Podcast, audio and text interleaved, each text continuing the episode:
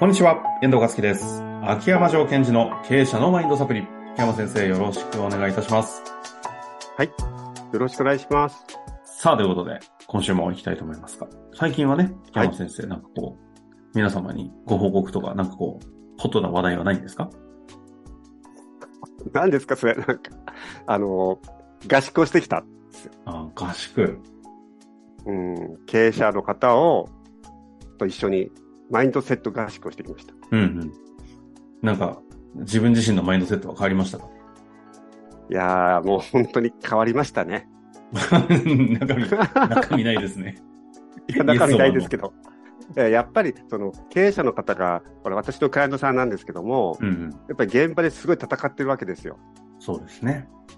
戦って、その、まあ、半年に一回やってるんですけども、半年間戦って、また同じところに集まって、それでなんか成果を発表し合おうぞって場ではないので、それでも俺たちのこのどこのマインドがちょっと弱かったのかとか足りなかったのかなってことをみんなでこう見ていくわけですね。うん。うん。うんその姿を、まあ、私が伴走っていうかファシリテーションさせていただくんですけども、まあ、それを見ながら私自身はこの半年間本当にどれぐらい自分のマインドセットをこう変えられたのかとかどれぐらい強くなれたのかなということをですねなんか逆にクライアントさんの方からこう教えていただいてファシリテーションしながら片隅で反省しながら帰ってくるなるほどですね。まあでも相手のマインドセットはね、人には変えれませんので、自分自身をどう変えるかということをご本人もされたと。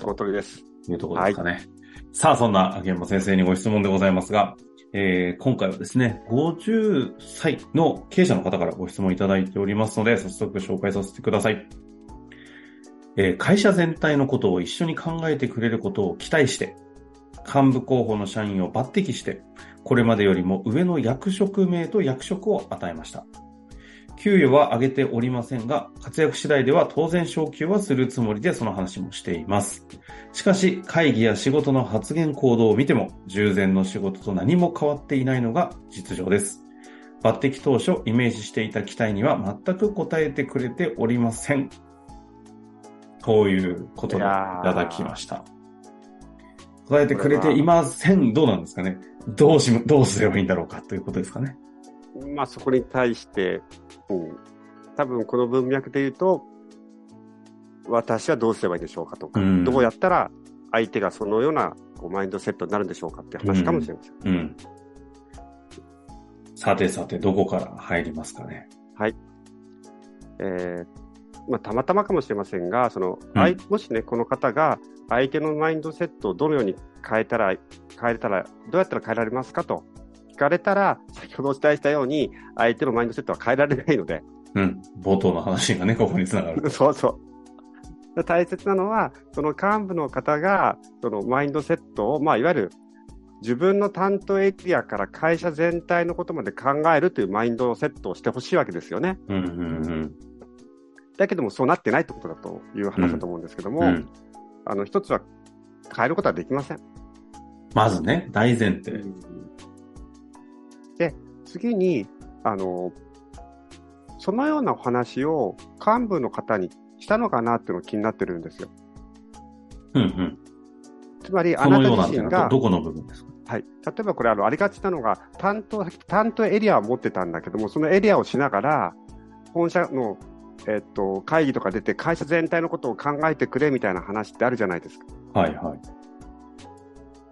それこそ先週もお話しした私がそのダイビング時代も同じ、全く同じようなケースだったんですけども、自分の担当エリアを持ちながら、本社会議に出て、会社のことを考えようってなったんですけども、やっぱり難しいですよね。自分のエリアを持ちながら会社全体のことを考える。ああ。それは限定されたところに仕事を持ってるのに、求められるものは全体もって言われるからっていうことですか、そうです、そうです。で、問われるのは、まず自分のエリアどうだったのって聞かれるわけですよ。ああ、仕事上はね。うん。うん、確かに。で数、数字が良かったとか悪かったって、そのことで褒められるわけですよ。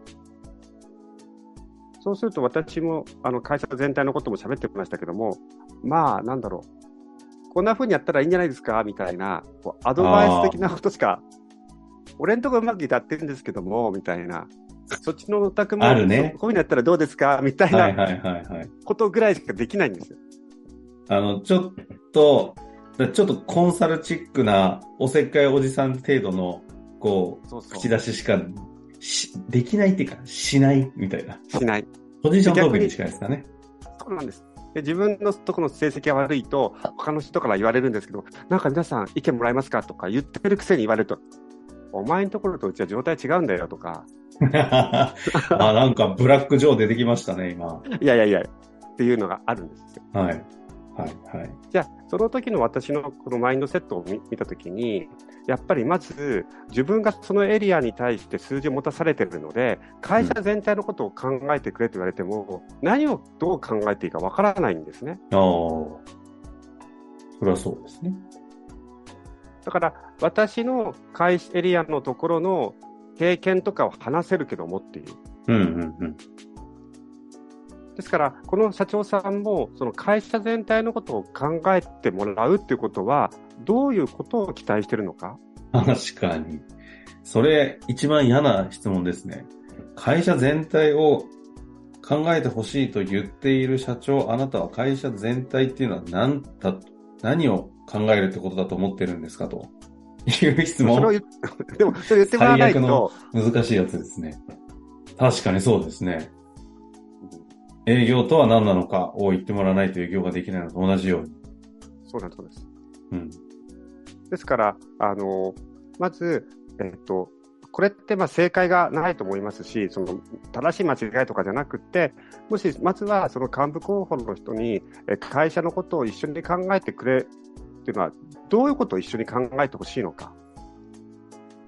で、その考えるっていうのは、僕に意見を言ってくれるっていう、それだけでいいのか、なんかこう、アドバイスをしてくれるってことが考えることなのか、うん。それとも、なんだろう、一緒にそっとも財務とか、えー税務とか見ながら、一緒に会社全体の経営方針を考えてほしいと言ってることなのか。まずそれを。それをまず明確化するということと、うん。次、それを相手に伝えたときに、それやりたいかどうかですよね、相手が。あ、相手がね、うん。この役職名、役職を与えられた方が。いやいや、僕はそういうことよりも、今与えられているこのエリアの人たちのことを一生懸命やりたいんですっていうことなのか。うんうんうん。でも確かに今言われてはっきり感じましたが、会社全体のことを一緒に考えてほしいと、社長からうんうん。こう、期待をされていることだけは感じる。ただそのうん。会社全体というものが何を求められているかのが漠然としている。状況下の中で役職名と役職、役割が与えられ、このなんか見えない謎の大きな期待に応えなければならないってなった瞬間の、それこそ前回じゃないですけど、不安は計り知れないですね。そうでそこで責任感がある人は、うわーって会社全体会議に行って、えっと、他のエリアの方はそういうことやった方がいいんじゃないですかって意見を言うくらいになっちゃう。それ、あの、どこかで聞いたことあるリトル秋山くんの話ですか？ね。そうそうそうそう。そうだ責任ある人はね。で、責任とかない人は、いや、知るか、みたいな。あ、そしてブラックジョーになるって話ですね。知るか、俺のところまず大切だ、みたいな。そうちゃんとやいいですねってんのか僕。僕は非常に昔の秋山くんの話好きですね。いやいや、私は好きじゃないですよ。でも、その社長さんの気持ちも本当わかるんですよね。やっぱり一人で自分で考えてると、結局自分の考えって独りよがりじゃないのかなって思ってみたり、うんでも自分で考えなくちゃいけないとか、でも独りよがりとみんなついていけないっていう、このなんかいろんな葛藤があると思うんですよ。はいはいはい。ですから、まずその社長さんにお伝えしたいのは、その経営をしていく、一人で経営をしていくっていう時に、さ前回もそうなんですけど、何が不安なのか、何をこう迷ってるのかということを明確にするということ。で、それが、でそこに対して支援をしてもらうっていうのが、当然会社の幹部もそうかもしれないし、もしかすると外の方かもしれませんよね。うんうんうん。その辺のその、えっと、期待の前にやっぱりあの不安を書き出すということと、不安の上で相手に何を求めるかってことを伝える。で、伝えた側にも、どこまでのエリアを自分のテリトリーとして仕事にコミットしたいのかっていうのを相手にも考えてもらう。うんうん。必ずズレはありそうですよね。こちらが期待している範囲と、うんそこにつけた役職と役割と、向こう側がそれをそうだろうと思っている範囲と中身と、でそれをそもそもその方がどうやりたいとかやりたくないとか不安なのかという彼の思い、まあ、彼か彼女、あ、この方彼っぽいですね。うんうん思いと、が、まあ、絶対にずれますよね、こんなの。ずれると思います。だから、その、あの、確認するとか、あとは会社全体のことを考えるってことは、その、どういうことなのか。で私も過去のことを思い出すと、私も多分会社全体のことを一緒に社長とやりたかったんだなと思うんですよ。でも、それはどういうことなのか分からなかった。その当時は。それはどういう意味ですか？全体のことをやりたいという気持ちはあったはずだが、わからなかっうん。その、やっぱり自分のところの数字はよく見たけども、例えば、じゃあ会社全体の数字を一緒に秋山君見ようよと。見ながら、えっと、ちょっと僕の相談に乗ってくれってことになったのか。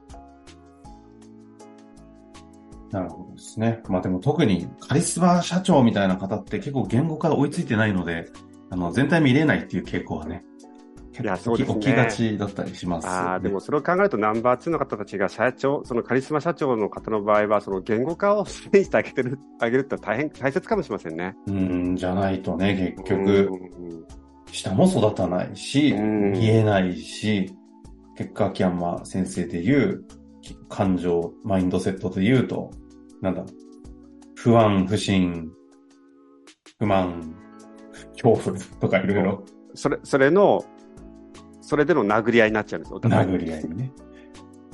自分は正しいんだというポジショントークしかできないというところですかね。まあでもこの方はね、逆に、あの前回はナンバー2の方がうちの社長ちょっとどうなんやねんっていう話をいただきましたが、今回社長さん自らが悩まれているという意味で言うと、この辺はちゃんと自分で言葉にできる方のような気がします。そうですねですからぜひ、うん、その、えっと、まず自分がどんなことを、会社全体を考えるというのは、ここ、まず最初はここの部分一緒に考えようでもいいじゃないですか。それやってくれるかって聞いてもいいし。ぜひですね、まずその方と一緒にどんなことを考えたいのかってことを言語化して、相手に伝えて、じゃあちょっとやってみますのか、いやいや、いっぱいですなのか、それも確認していただくと、その確認をしてくれたということで、またそのチームのあり方っていうのは変わってくると思います。役職名と役割よりも、まずおしゃべりと確認をというところからですかね。はい。というところでまた何かありましたら、ぜひ質問お待ちしております。秋山先生、ありがとうございました。ありがとうございました。本日の番組はいかがでしたか？番組では秋山城賢治への質問を受け付けております。ウェブ検索で秋山城と入力し、検索結果に出てくるオフィシャルウェブサイトにアクセス。その中のポッドキャストのバナーから質問フォームにご入力ください。また、オフィシャルウェブサイトでは無料メルマガも配信中です。ぜひ遊びに来てくださいね。